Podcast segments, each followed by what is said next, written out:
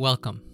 My name is Peter Toy, and I'm one of the English pastors at Broad Trail Baptist Church. And it's my privilege this today to bring you the Word of God. We'll be focusing on Advent, the coming of Christ in Christmas.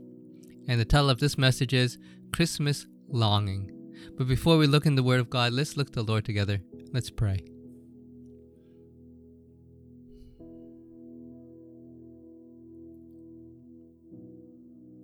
Father, thank you for this time that we get to listen to you. And I pray, Father, that by your Spirit you would come and you would work. Lord, we need you. We need to hear from your voice. I pray you would have mercy upon your children and that you would send your word to nourish us and to change us. And I pray that the words of my mouth and the meditation of all of our hearts would be acceptable in your sight, O God, our rock and our Redeemer. Amen. What do you long for this Christmas?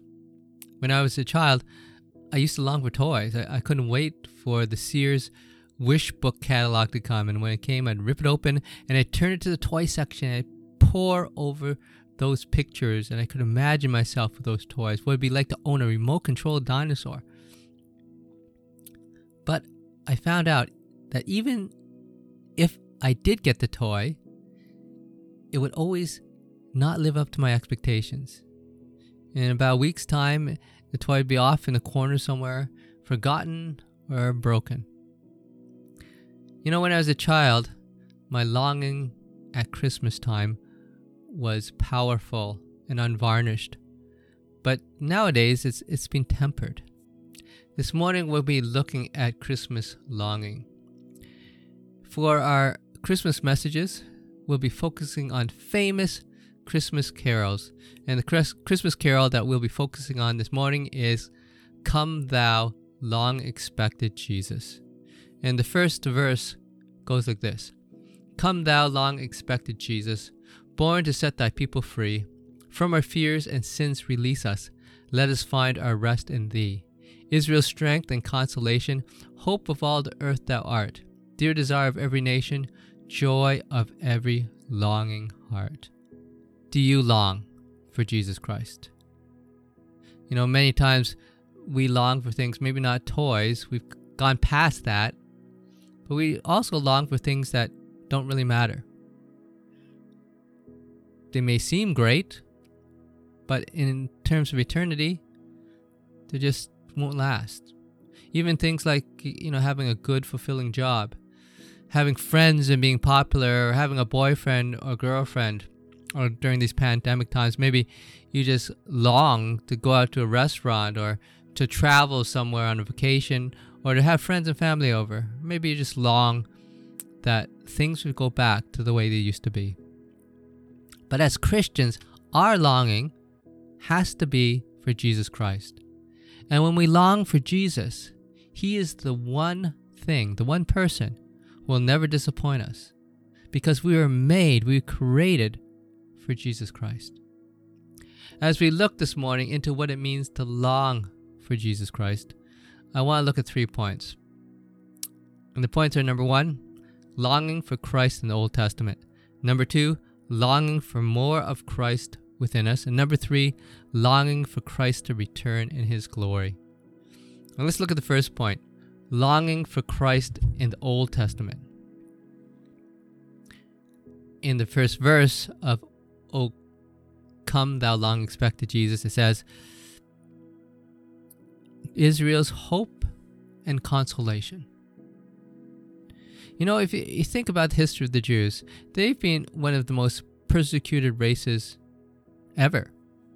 We see this in recent history with World War II and Holocaust, where over 6 million Jews were murdered. But you also see that in the Bible, in the Old Testament, in the book of Exodus. The Israelites faced another mass genocide when the ruler of Egypt, Pharaoh, decided to try to use population control by murdering all of the male children of the Israelites. And you see it through their history through being invaded. first the Syrians came and they captured the northern kingdom. Then they were followed by the Babylonians who came to the southern kingdom, to Judah. And they captured Jerusalem and burnt it to the ground and took the people away to captivity. Is it any wonder that the Jews longed for safety, for peace, for shalom? And the prophets, they talked about a day when the Messiah would come, the future king in the line of David, and he would establish his kingdom, and there would be peace. One example is found in Isaiah chapter 11. It says, A shoot will come up from the stump of Jesse, from his roots a branch will bear fruit. The Spirit of the Lord will rest on him, the Spirit of wisdom and of understanding, the Spirit of counsel and of power, the spirit of knowledge and of the fear of the Lord, and he will delight in the fear of the Lord. The wolf will live with the lamb, the leopard will lie down with the goat, the calf and the lion and the yearling together, and a little child will lead them. You know, the Jews have been waiting for that to happen. They've been waiting for the Messiah to come and to establish his kingdom, his kingdom of peace.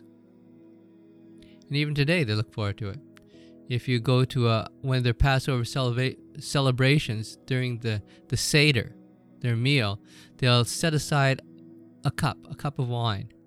And that's the wine for Elijah because they want to be ready to receive Elijah, Elijah who would herald the coming of the Messiah.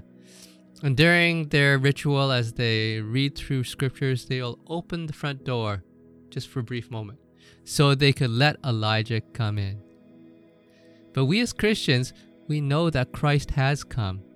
He has come on that first Christmas morning in Bethlehem. I think of the story of Jesus meeting the woman at the well, and they have a discussion back and forth, and eventually the discussion comes um, in the differences between what the Samaritans believe and what the Jews believe and where they worship. And often, when at that time, when they got into religious arguments and they couldn't come to a, a solution, and they would point to the Messiah. They'd say, when the Messiah comes, he'll sell everything. And that's exactly what the woman says in John chapter 4, verse 25. The woman said, I know that Messiah, called Christ, is coming. When he comes, he will explain everything to us. And that should have ended the argument. But then Jesus says something very unexpected in verse 26. He says, then Jesus declared, I who speak to you am He. Jesus declared himself as the Messiah, and that changed that woman's life and so many others. The Messiah's coming changes everything. This um, carol, he says, from our fears and sins, release us. How does Jesus coming release us from our fears, how they release us from our sins. Well, you know, on Christmas, we emphasize when Jesus was born. Jesus grew up and he became a man. And as a man, he taught about the kingdom of God. He did many good works. He healed the sick. He fed the hungry. He even raised people from the dead. But the main reason Jesus came to this earth was to die. You see, when Jesus Christ died on the cross, he didn't die because he deserved to. He, desi- he died for us. He died to pay the penalty for our sins. Isaiah chapter 53, verses 4 and 6 says, Surely he took up our infirmities and carried our sorrows. Yet we considered him stricken by God, smitten by him, and afflicted. But he was pierced for our transgressions, he was crushed for our iniquities. The punishment that brought us peace was upon him, and by his wounds we are healed. But you know, not only did Jesus die for our sins, but he rose again from the dead. He didn't stay dead. Death couldn't hold him because he was God. And he broke open the gates of hell itself so that we can know God and have a relationship with him. I remember when I first understood this message, it's called the gospel. I remember praying and asking Jesus Christ to take control of my life. And that was the best decision I ever made. You know, the Jews, many of them, are still looking for the Messiah. That they missed him. Don't miss the coming of Jesus Christ. He is here. In fact, wherever you're watching this, at home, on the road, wherever you are, Jesus is there. And if you pray to Him with a sincere heart, He will hear you. And you can pray like I prayed. You can pray and ask Jesus to forgive you of your sins. You can ask Him to give you the gift of eternal life, and then you can give your life to Him. If you do that, then you will have the best Christmas of your life. And you can say with um, the carol writer, By thine own eternal spirit, rule in all our hearts alone. By thine all sufficient merit, raise us to thy glorious throne. Well, we've looked at the first point longing for Christ in the Old Testament. Now let's look, at the second point longing for more of Christ within us. You know, when you become a Christian, a miracle happens. Becoming Christian is more than just believing in a set of beliefs. It's more than just saying a prayer. When we become a Christian, then God, by His Holy Spirit, comes and lives within us. That's exactly what Paul taught. He says in Colossians chapter 1, 27, To them God has chosen to make known among the Gentiles the glorious riches of this mystery, which is Christ in you, the hope of glory. Christ lives within us. Now you may think, well, if, if Christ lives within us, then we don't have to long. We don't have to hunger for Christ anymore. But you know, nothing could be further from the truth. Especially after you've received Jesus Christ, you need to be hungering for more and more of the reality of Christ living within you.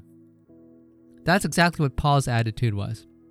Paul says in Philippians chapter 3 verse 10 11, I want to know Christ and the power of his resurrection and the fellowship of sharing in his sufferings, becoming like him in his death, and so somehow to attain to the resurrection from the dead. Now you might ask, didn't Paul already know Jesus Christ? Didn't Jesus Christ already live within Paul? And the answer is yes. But Paul still hungered and thirsted and longed for more of Christ in his life. Just think of a marriage relationship. You know, often in a marriage relationship, before the marriage, a man will pursue a woman and he'll use every means possible. He will um, write her letters, text her, and call her every day, maybe even write love poems. You take her out on dates and every opportunity that has.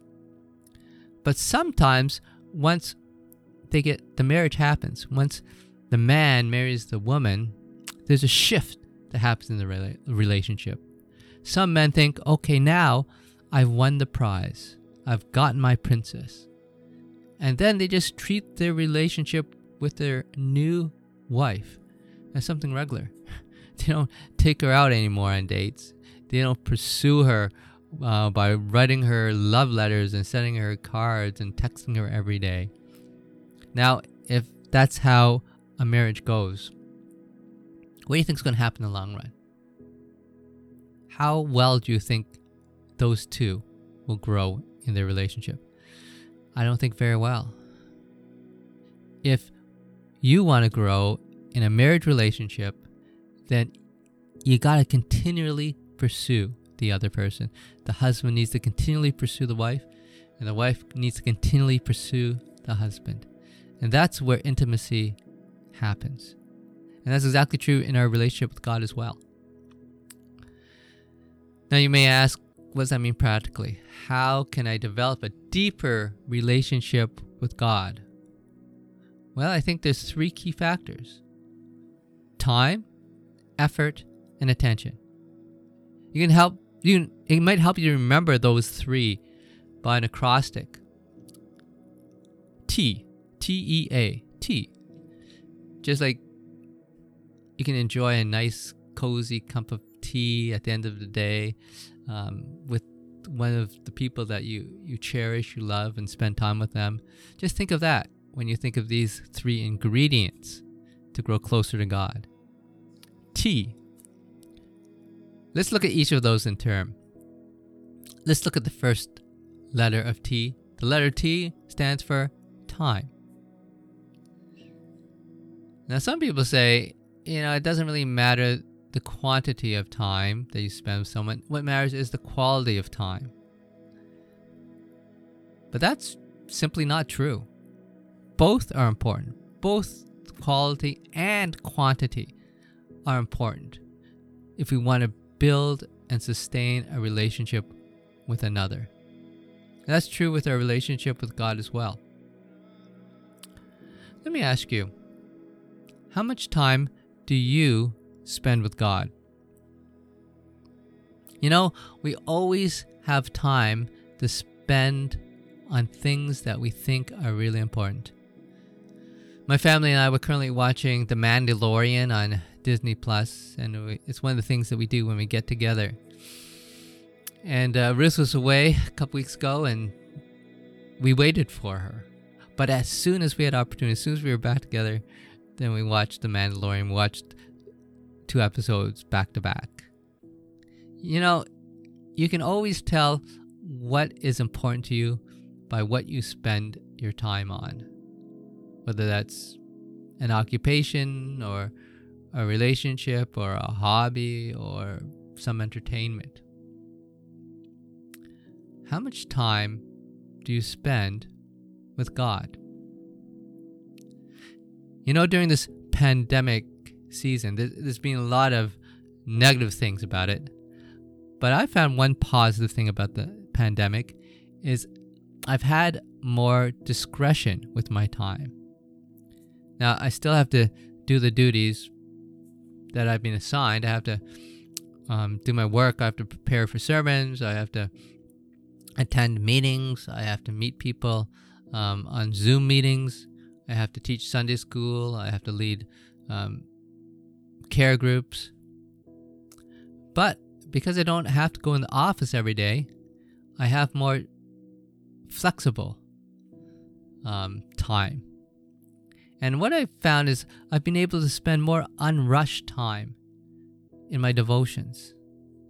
Time where I can just um, stop and concentrate on God. And that's made a huge difference where I don't have to rush.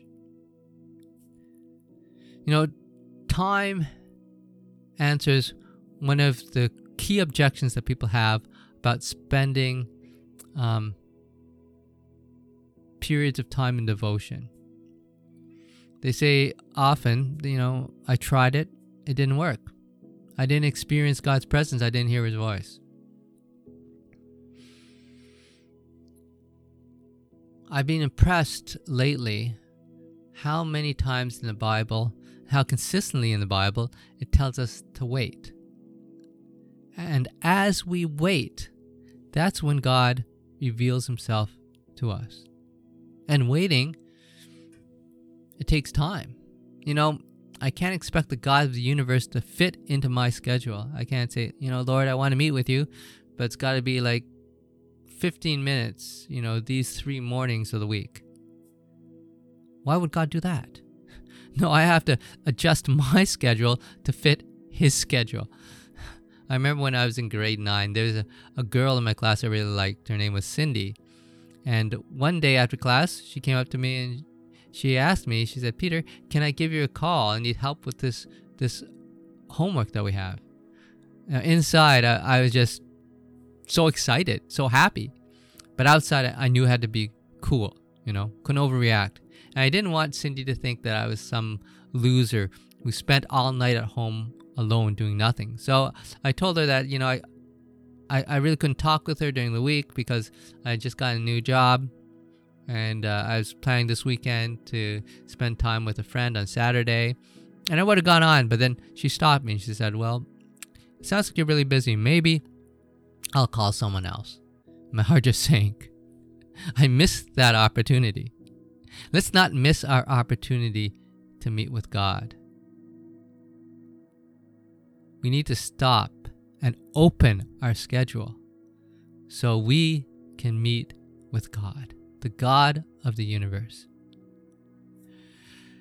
The second characteristic, ingredient that's needed for us to grow a relationship, the first one was time, second one is the E in T, which is effort. You know, every relationship takes work. That means doing things that we don't naturally want to do. One of the tried and true ways of drawing closer to God is incorporating in our lives spiritual disciplines. And like any discipline, it requires work. Richard Foster, in his book Celebration of Discipline, he lists 12 specific disciplines.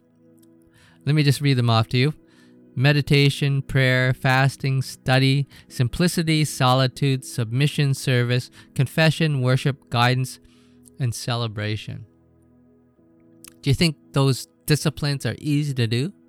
Think it's easy to meditate or to pray or to fast or to study the Bible? No, it all takes work. Paul, he wrote about the work that it takes to pursue a relationship with God in 1 Corinthians chapter 9 verse 25 27. He says, Everyone who competes in the games goes into strict training. They do it to get a crown that will not last, but we do it to get a crown that will last forever. Therefore, I do not run like a man running aimlessly. I do not fight like a man beating the air.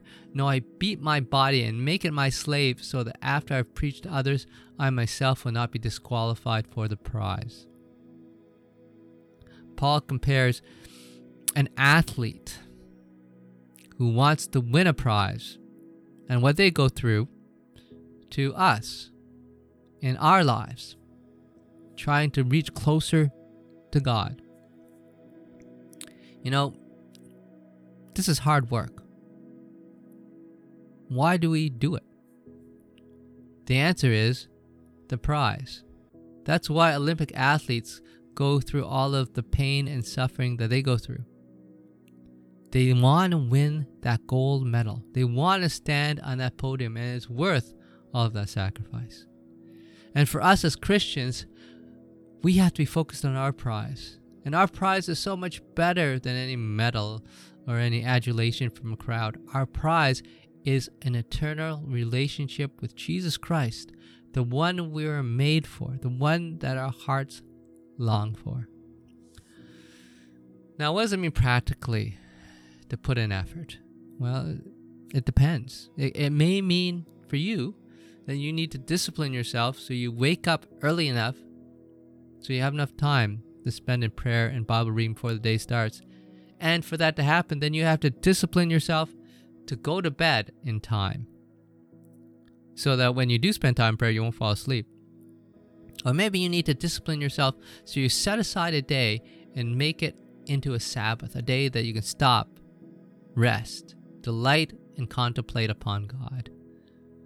Or maybe you need to discipline yourself so you attend a small group or Sunday school. You know, I, I want to give you one warning. And the warning is this we don't do any of this by our own strength. We have to depend upon the Holy Spirit. It's easy when we start practicing spiritual disciplines for it to fall into legalism. And we feel like we have to follow these certain things and do these um, disciplines to please God. And then we look down at other people when they're not as disciplined as we are. No. These spiritual disciplines have to be led by the Holy Spirit, and they have to be empowered by the Holy Spirit why don't you spend some time this week and pray and ask God what He would have you do, how you, He would have you change your practices so that you can draw closer to God. There's a third ingredient. So far, we've talked about time and effort, but the last letter in T is A. And A stands for attention. Attention. when we come to God, we have to be fully present. We have to be open and listening for Him to speak to us. You know, we've been babysitting our granddaughter, Tabitha. Ruth does m- most of the work, but I try to help her out once in a while. And often, when I'm looking after her, something like this may happen. She'll be playing with her toys or dancing to one of those toddler songs on the carpet. And I'll be looking at my phone, something important, I'm sure. And then she'll come over and she'll grab me by the hand and she'll pull me over to the toys. She'll pull me over the dance floor and get me to join in dancing with her. You see, it's not good enough for her that I'm just in the same room as her. It's, it's not good enough that when she asks me a question, I answer it. It's not good enough that, you know, when she wants something, I'll get it for her. She wants me to join in. She wants my full attention in what she's doing. Now, if that's what my granddaughter expects from me, what does the God of the universe expect from me? We need to learn to give God our full attention. Let me ask you a question. An average day, how much time do you think you focus or think about God? I've been trying to kind of Im- increase that percentage in my life. One thing I've incorporated in my life is times of silence where you can just stop and listen and try to discern God's voice and just sit and to enjoy His presence. I've also um, incorporated different times in the day. Often people call them a daily office, where I'll have a, a time in the morning where I spend with God, and then a time in midday, and then a time in the evening where I focus on God as well. Those things help me to continually turn my eyes to Jesus Christ and to put my attention upon Him. How do you think God would have you practice T? Time, effort, and attention to build your relationship with Him. Let's look at our third point. We've looked at longing for Christ in the Old Testament, longing for more of Christ within us, and third, longing for Christ to return in His glory. You know, the first century Christians, they used to greet themselves, each other, and encourage each other with this word, Maranatha. Maranatha means, Come, O Lord. They longed to see Jesus Christ in the flesh. Now, these people, they had the Spirit of Christ within them, but that wasn't enough for them. They wanted to see Jesus face to face. Look what Paul says in 1 Thessalonians chapter 4 verses 16 to 18. For the Lord himself will come down from heaven with a loud command, with the voice of the archangel, and with the trumpet call of God. And the dead in Christ will rise first. After that, we who are still alive and are left will be caught up together with them in the clouds to meet the Lord in the air, and so we will be with the Lord forever. Therefore, encourage each other with these words. The early disciples encouraged each other with the promise that Christ would return and that he would establish his kingdom and that he would claim us as his own sons and daughters. Let me ask you a question Are you looking forward to the second coming of Jesus Christ? And if you're not, why aren't you?